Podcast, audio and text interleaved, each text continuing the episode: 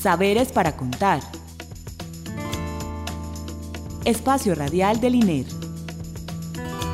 Instituto de Estudios Regionales. Universidad de Antioquia. Identidad, territorio, cultura, investigación, diálogo, región, expresiones. Saberes para contar.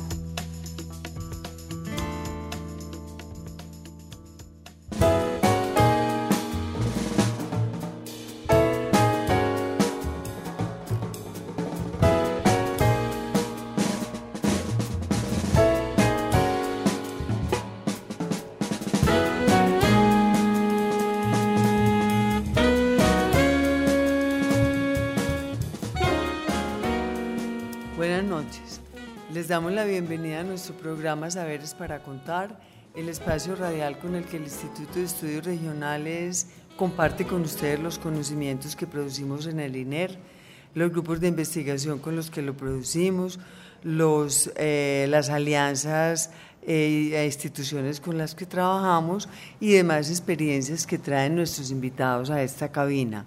Le damos las gracias a la Dirección de Regionalización por haber hecho posible pues este programa de saberes para contar desde las regiones. Este es nuestro cuarto programa desde el norte y eh, que lo vamos a trabajar acerca de la paz y la reconciliación. Para eso le damos la bienvenida a nuestras dos invitadas. Ellas son Magdalena Calle Londoño, ella es una líder social y hace parte de la corporación Madres por la Vida. Buenas noches, Magdalena. Buenas noches, Clara. Mm, buenas noches para la universidad y agradecimientos a la Universidad de Alener por esta invitación que nos hace en la noche de hoy. Muy contentos aquí de estar hablando de paz y reconciliación. Bueno, gracias a, ti, pues Magdalena. Y también la bienvenida a Natalia Gómez Madrigal. Natalia es trabajadora social y trabaja para la agencia, eh, para la, la agencia para la reincorporación y la normalización, la ARN. Buenas noches, Natalia. Buenas noches, Clara. Buenas noches, doña Magdalena, y a todos en la mesa. Muy contenta también de, de, que nos hayan hecho esta invitación. Pues como dice doña Magdalena, vamos a hablar un rato eh, de este tema que es tan interesante. Bueno, el tema pues ya es paz y reconciliación. Sabemos que la paz siempre pende de un hilo, pues siempre estamos eh, eh, en situaciones difíciles pero entonces para eso, para empezar a desatar pues como aquí los argumentos y las opiniones, quiero hacerle la pregunta, ¿qué es para usted desde su perspectiva, desde su experiencia, qué es la paz? ¿Quién quiere comenzar? Natalia. Bueno, desde, desde un punto de vista muy personal, para mí la paz es la posibilidad de, de convivir en el territorio de estar juntos, de, construirnos juntos los unos a los otros, de, entender la otra edad como una posibilidad de vida y, de estar ahí juntos eh, eh, haciendo posible el mundo y otras formas de vida. ¿Y para ti, Magdalena? Bueno, para mí la paz es la posibilidad de, de recorrer un territorio, de recorrer un mundo, de trabajar por las posibilidades de vida para los niños, las niñas, las jóvenes y los adolescentes, las mujeres y los adultos mayores y muy especialmente para los campesinos y campesinas de este país. Entonces, para mí la paz es la posibilidad y la oportunidad que tenemos de vivir y de convivir con nuestras comunidades.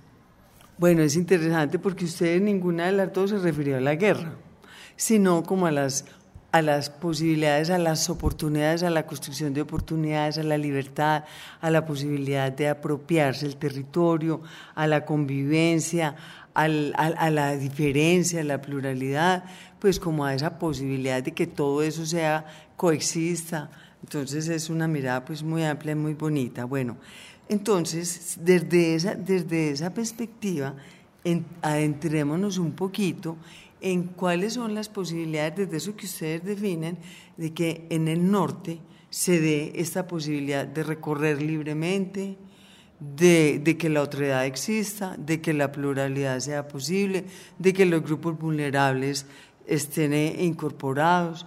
cómo ven en resumen la situación de paz en el norte. Bueno, mm, retomando el que es la oportunidad y, no adentrándonos en los términos de, la guerra o del conflicto que nos hizo tanto daño y que nos puede seguir haciendo tanto daño, pero más desde la perspectiva de, esa paz y de reconciliación que es la que estamos nosotros ahora, la que hablamos esta noche en este programa. Eh, para nosotros, para mí personalmente, es un trabajo de adentrarme en las comunidades trabajo de, de tener esa oportunidad, de tener ese reencuentro, mm, porque hacía 25 o 30 años no podíamos recorrer un territorio y hoy está mm, mirándonos desde esta noche, para nosotros es esa oportunidad de recorrer nuevamente el territorio. Específicamente, ¿qué haces tú, Magdalena? Eh, hablas desde la Asociación Madres por la Vida, eso de recorrer el territorio, cuéntanos un poquito más. Bueno, la organización Madres por la Vida es una organización de víctimas del conflicto armado. Nos conformamos en el año en el 2006 cuando se da lo de la, la implementación de la ley 975 del 2005, que es la ley de mm, justicia y paz. Eh, si bien la ley de justicia y paz no es una ley que estuvo diseñada o implementada para mm, las víctimas, sino para los victimarios, para favorecer los victimarios, los, paramilitares que se desmovilizaran. Eh, nosotros decimos, el gobierno nacional nunca pensó que las víctimas íbamos a salir al camino. Como decimos los antioqueños, el, gobierno no pensó que le iba a salir el muerto a la trocha. Entonces empezamos desde las organizaciones de mujeres, precisamente con la Secretaría de Equidad de Género para las Mujeres, ellas nos convocan a, que, a pensar en que el tema de verdad, justicia y reparación, en el tema sobre todo de verdad, no estaba en las voces de los victimarios. Y por eso me encanta el programa Saberes para Contar, porque las voces no estaban en ellos. Nosotros, si bien tampoco tenemos toda la verdad, nosotros, y sobre todo las mujeres, tenemos una parte de verdad. Empezamos esa movilización desde las mujeres, una, la movilización desde las víctimas y, fue ahí donde empezamos eh, la organización Madres por la Vida. En la organización Madres por la Vida no estamos sino víctimas del conflicto armado. Y, ¿Que, han perdido sus hijos o, que son madres? ¿Por qué se llaman Madres por la Vida? Y víctimas del conflicto armado, mm, el concepto de madre no incluye únicamente a mujeres y que sean madres. El concepto de madre incluye a los padres, incluye abuelas y abuelas, incluye hermanas y hermanos, incluye hijos e hijas. Entonces, todos las personas que sean eh, víctimas del conflicto armado, que estén incluidas o no en un registro único de víctimas, pero que uno cuando está en el territorio conoce quiénes son las víctimas directas, entonces somos nosotros las que las agrupamos y somos las, nosotros las que le promovemos los, sus derechos y, por eso decimos que es una oportunidad. Entonces es ahí lo que es Madres por la Vida, es una organización de víctimas del conflicto armado. Bueno, ahorita volvemos a, a, preguntarte cosas más concretas porque yo quiero que Natalia nos cuente, así como tú nos cuentes de la perspectiva de la víctima, me gustaría que Natalia nos contara desde la perspectiva, ¿cierto?, de la, de la, de la, como este programa se llama Paz y Reconciliación, más como desde la agencia para la que tú trabajas. Cuéntanos tú cómo ves este tema. Bueno, primero es entender que la función de la Agencia para la Reincorporación y la Normalización, antes Agencia para la Reintegración, eh, es básicamente acompañar el proceso de hombres y mujeres que hicieron parte de algunos de los grupos armados ilegales del país, acompañarlos en todo el proceso de reinserción a la vida civil. Em, lo que hacemos es un abordaje desde diferentes dimensiones, tratando de que ellos y ellas adquieran elementos para vivir, em, por decirlo coloquialmente, como un ciudadano común y corriente. Porque también tenemos, tenemos que entender que ellos y ellas tienen otras características que a muchos les ubican también en situación de víctimas, no solamente victimarios. También tenemos mujeres que han sido desterradas de su territorio, tenemos hombres y mujeres que han sido reclutados siendo menores de edad, tenemos personas que han sido víctimas de reclutamiento forzoso, o sea, no todo aquel que ha hecho parte de un grupo armado lo ha hecho de manera voluntaria. Y en esa medida entonces entramos nosotros también en procesos de reincorporación y de reintegración comunitaria, tratando de que primero nuestros, nuestros eh, participantes del programa entiendan cómo es esto de vivir en, la vida civil, ¿cierto? Y segundo, tratando de que a nivel institucional, social, comunitario, eh, también entiendan que debemos abrirles las puertas a ellos y ellas, porque quien hace parte de este proceso es una persona que ha pasado por un ejercicio mental de cambio de, esos idearios que tenía, ¿cierto? Y que hay que entender esas historias de vida. Bueno, em, Magdalena habla como desde la perspectiva de las víctimas y Natalia desde la, la perspectiva de la reincorporación, o sea, como de los victimarios, eh, aclarando pues que Dentro de ellos hay mujeres que están victimizadas, que se fueron para la guerra, pero que han sido desplazadas, a su vez han sido víctimas. Entonces mi pregunta es, si unas hablan desde la reincorporación de victimarios y victimarias y otras de víctimas, como en el caso de Magdalena, me pregunto es, ¿cómo hay articulación entre estas dos formas de ver, de verse en el conflicto? Una desde el lado de las víctimas y desde el lado de los victimarios. Ustedes se encuentran, hablan, se articulan. Magdalena. A ver, sí. De todas maneras, nosotros como madres mm, y, como víctimas hemos encontrado en este caminar por el territorio precisamente de que muchas veces los victimarios son a veces vecinos, amigos, hijos de alguna amiga entonces, sí, hemos, sí nos hemos encontrado. Y, muchas veces en los talleres, nosotros mm, cuando inicia la fase de la reincorporación en el 2007, mm, precisamente en el Club Ellas de Vida, mm, nosotros éramos las abuelas, los adultos mayores, tenía, tenemos el Club Ellas de Vida, íbamos allí a talleres y mientras nosotros estábamos en un taller de paz y reconciliación, los victimarios estaban en un taller enseguida validando la primaria o, social, o trabajos en proyectos productivos. Entonces, ¿Y cómo se sentían? A ver, inicialmente era muy difícil porque era lógico, las muchas mamás viendo ahí o, o nosotros bien, pero era difícil, pero entendimos que son seres humanos como decía Natalia, a veces eh, se los llevaron forzadamente de un territorio. Y, empezamos a hacer con ellos unos trabajos. Mm, yo estaba dictando en esos días, era la Semana por la Paz, una época como la que estamos en esta noche de, iniciando septiembre, que hoy es, precisamente hoy está empezando la Semana por la Paz. Y, es Territorios para la Paz, el lema estábamos iniciando una semana por la paz y teníamos que hacer también unos trabajos de reconciliación. La psicoorientadora me pidió que les hiciera unos trabajos a ellos, un, un, taller de reconciliación. Para mí, cuando ella me pidió eso, fue difícil, pero entendí. Cuando llego a dictarles el taller, me pregunta uno de ellos, cuando terminé el, el taller, me dice, mi mamá puede ser de Madres por la Vida. Y le dije, ¿yo por qué? Y me dice, porque no, yo también tengo un hermano desaparecido y a mí también me mataron un hermano. Yo dígale a su mamá que vaya a inscribirse.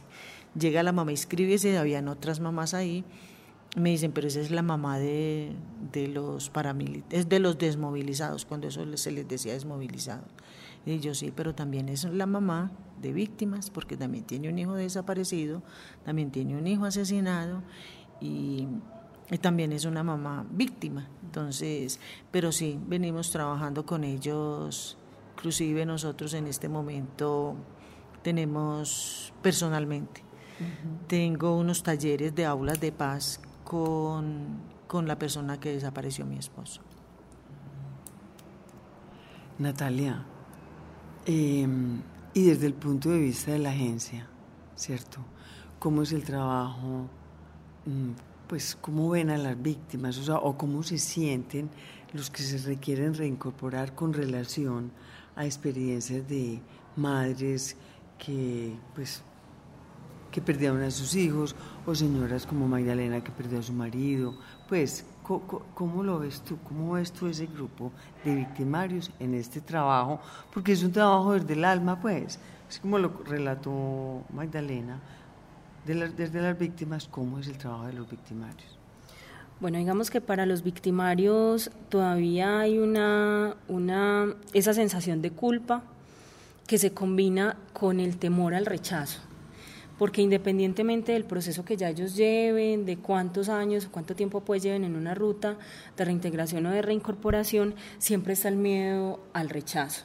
Sin embargo, lo que hacemos es que tratamos de acompañarlos en, todo en todos sus procesos cotidianos, o sea, a nivel familiar, a nivel social, a nivel em, educativo, y lo que hacemos es que buscamos eh, mostrar como todas esas habilidades y esas, y esas cosas que ellos tienen que son muy positivas y cómo pueden aportarle a la sociedad, de manera que cuando se encuentran con personas como doña Magdalena, que también ya han hecho un proceso mental y emocional diferente, que tiene que ver con la sanación, que tiene que ver como con el entendimiento del conflicto y de las situaciones que vivieron, pues cuando ellas y ellos llegan a enfrentarse a a las víctimas, así no hayan sido sus víctimas directas, digamos que ya tienen elementos para asumir con unas posturas eh, diferentes. Sin embargo, no es sencillo y, y, muchos y muchas de ellos prefieren quedarse en el anonimato porque todavía estamos en una sociedad en la que señala mucho, en la que no entiende cuáles son las posturas y los intereses y, las cosas que movilizan al otro para hacer una u otra cosa. Sigue habiendo todavía mucho temor al rechazo. Bueno, pero ustedes desde el principio, cuando pregunté yo por la definición de paz, lo de ustedes era más amplio que el conflicto mismo, ¿cierto?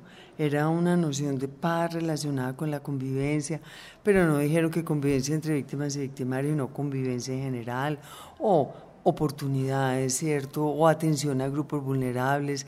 Hablábamos de niños, de campesinos, de adultos mayores, bueno, y otra serie pues como de eh, eh, elementos pues, de oportunidad y de posibilidad eh, que ahora quiero preguntar que con relación a, eso, que hacen más allá de atender el conflicto armado mismo, las organizaciones donde ustedes trabajan específicamente, no solo las de víctimas ni solo las de victimarios. ¿Cómo hacen para buscar la paz? A ver, la, la ausencia de la paz en este territorio norte tiene que ver, tiene, digamos, un impacto. Y ese impacto fue un deterioro de convivencia, de seguridad, de democracia, de economía y de medio ambiente. Y, y cuando estamos en planes o en programas como en el que estamos esta noche, hablando de paz y reconciliación, nosotros miramos cuáles son unas causas y, y esas causas es mucha, muchas veces la, la ausencia de, la permanente de, del Estado con toda los, la garantía de los derechos a las comunidades. Por eso lo enfocamos desde ahí. Por eso lo enfoqué desde ahí. Pero cuando llegamos a, hablar de estos temas y, y, en radio y esta noche se vuelve muy corto el tiempo y uno no tiene, mm, es de, de muchas horas de, de conversación y de contar todos estos saberes que nosotros tenemos. Entonces, eh, cuando ya llegamos a, hablar de la paz y la reconciliación en los programas, por ejemplo, mm, nosotros entendemos y, uno de los trabajos que tenemos con la, con la agencia de la, mm, de la reincorporación y la normalización es el de la recuperación de la confianza. Tenemos que recuperar esa confianza de nosotros como líderes de unas comunidades desde el trabajo que hace Natalia como una profesional, porque ella es una profesional, entonces nosotros desde comunidades o nosotros como de, de, los, de los ciudadanos a pie, digámoslo así, pero ya ella como una profesional y desde el Estado, de cómo es que se va a recuperar esa desconfianza, esa confianza entre todos los colombianos. Entonces tenemos que mirarnos, no hacerle señalamientos al otro, que tenemos nosotros que aprenderlo primero para poderlo enseñar a, los, a las personas con las, que, con las cuales trabajamos. Es difícil mm, porque todavía hay esos sentimientos y más en unas madres. No es lo mismo un sentimiento de un hijo, un hermano, una esposa que el sentimiento de una madre, porque el sentimiento de madre es más desde, más desde el vientre que no desde el corazón. Entonces, con la agencia se viene trabajando un proyecto uh, a nivel de Yarumalos, un proyecto de, de, de, del Consejo Municipal de Paz, Convivencia y Reconciliación, el de que nosotros podamos tener esa recuperación de confianza hacia el Estado, hacia nosotros como comunidad y hacia las personas que algún día hicieron um, un daño en nuestras comunidades. Bueno, y nosotros eh, desde la ARN tenemos también una apuesta, ahorita les decía, por la reincorporación y la reintegración comunitaria y tiene que ver con que eh, vinculamos algunos, algunas personas que ya han terminado la ruta, o sea, la ruta tiene una duración de seis años, son personas a las que consideramos que cuentan con elementos para ser parte de procesos de reconciliación y eh, ellos se denominan promotores eh, sociales de reintegración y de reincorporación y son quienes lideran algunos procesos que tienen que ver, por ejemplo, con el acompañamiento a otras personas que hacen parte de la ruta. Ellos orientan a sus compañeros, nos, ayudan, digamos, a los facilitadores y a los reintegradores a acompañar esos procesos y tenemos estrategias también de prevención de reclutamiento de menores. Tenemos una estrategia que ha sido muy exitosa en todo el país que se llama Mambruno va a la guerra eh, y es un programa eh, a través del cual, en alianza con OIM generalmente, eh, llegamos a los territorios más afectados y eh, hacemos intervención comunitaria con jóvenes, eh, buscando que ellos y ellas no se vinculen a la guerra de alguna manera. y siempre esos programas están ligados pues también como a la participación de las y los excombatientes, porque, porque lo que buscamos es, como les decía ahorita, fortalecer habilidades en ellos, pero también que esas habilidades sean puestas al servicio de la comunidad y así pues por el estilo otras estrategias que vienen haciéndose en articulación con otras entidades que son variables dependiendo del territorio en donde nos encontremos porque pues eh, a pesar de que este norte es tan tan o sea somos tan parecidos también somos muy diferentes eh, unos a otros. Pero con, con el acuerdo de paz que se establecieron las zonas los ETC las, las los ETCRs de bueno no no, la pregunta que yo quería hacer era como por la financiación, o sea, la agencia hasta cuándo dura con el acuerdo de paz, hay como una nueva normativa que entonces empieza a trabajar el tema de la reincorporación distinto, o ellos ya no se llaman, ellos ya no se llaman reincorporados, sino que se llaman como, o sea, como quiero como saber esa, esa complejidad, cómo se diferencia. Bueno, se llaman personas en proceso de reincorporación. El reincorporado es el que ya termina su proceso, o sea, al que nosotros internamente llamamos culminado de la ruta. Em, la ARN sigue hasta cuando sea necesario, ¿cierto? Los acuerdos y esta, es, todo este proceso de... Ahorita en, en, en noviembre terminamos los dos primeros años, que son el proceso de reincorporación temprana. Eh, estamos hablando en este caso únicamente de las personas que se sometieron a, los acuerdos al acuerdo de La Habana, ¿cierto? Porque tenemos pues otra ruta.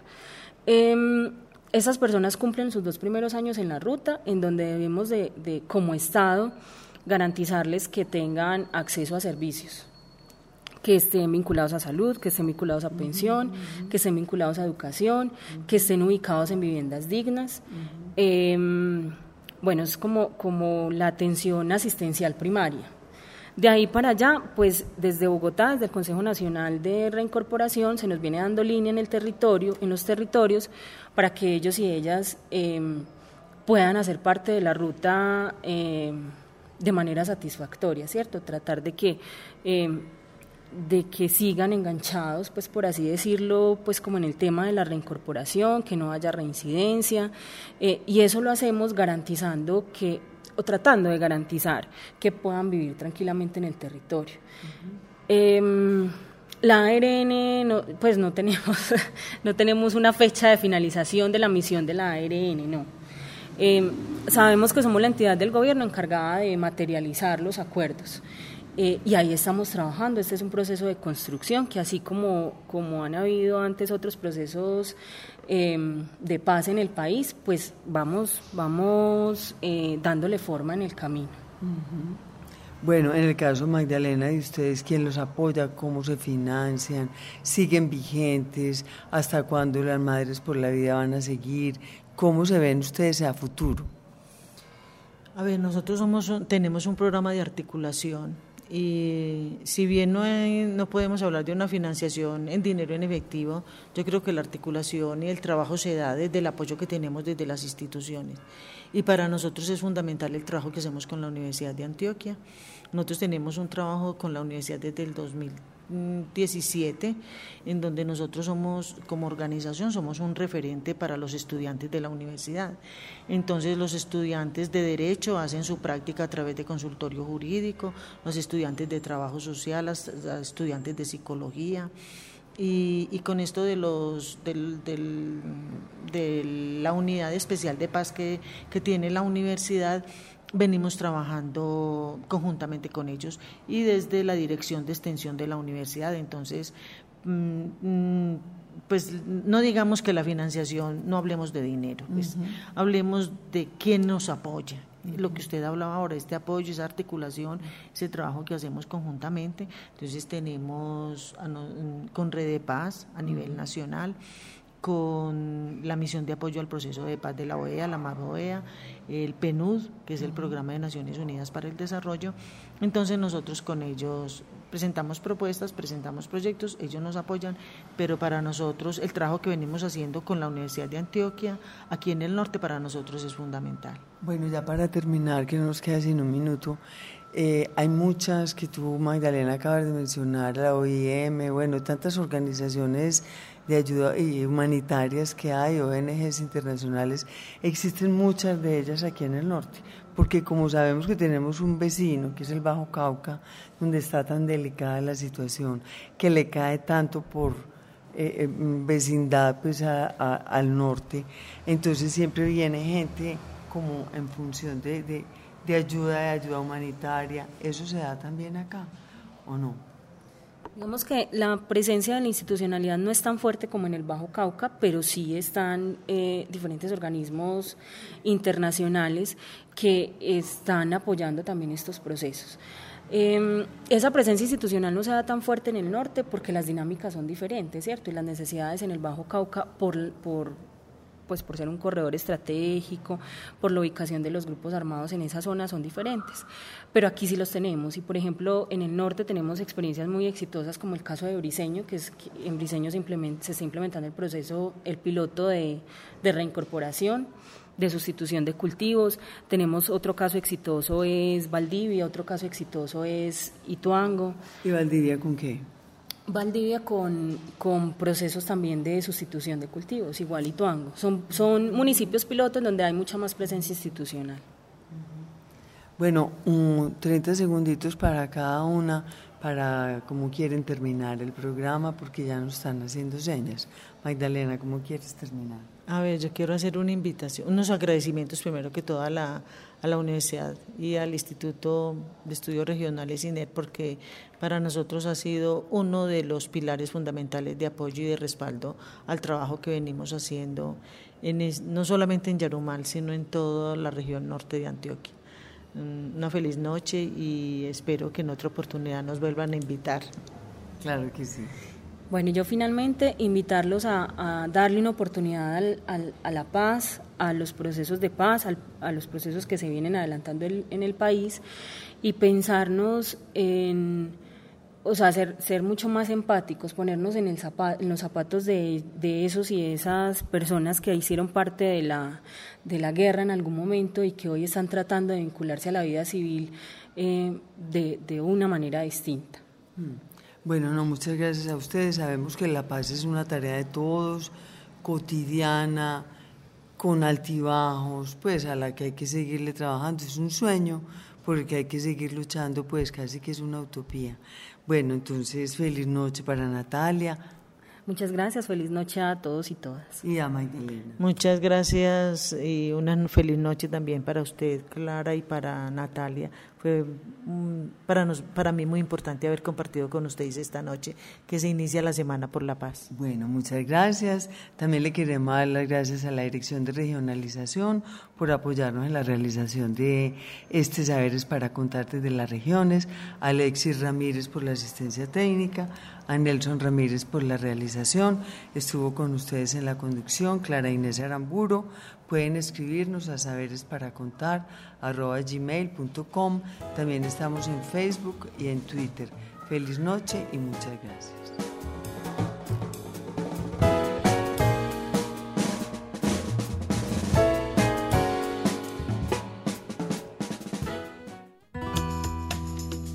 Saberes para contar. Espacio Radial del INER. Instituto de Estudios Regionales. Universidad de Antioquia. Identidad, territorio, Cultura, investigación, diálogo. región, expresiones. Saberes para contar.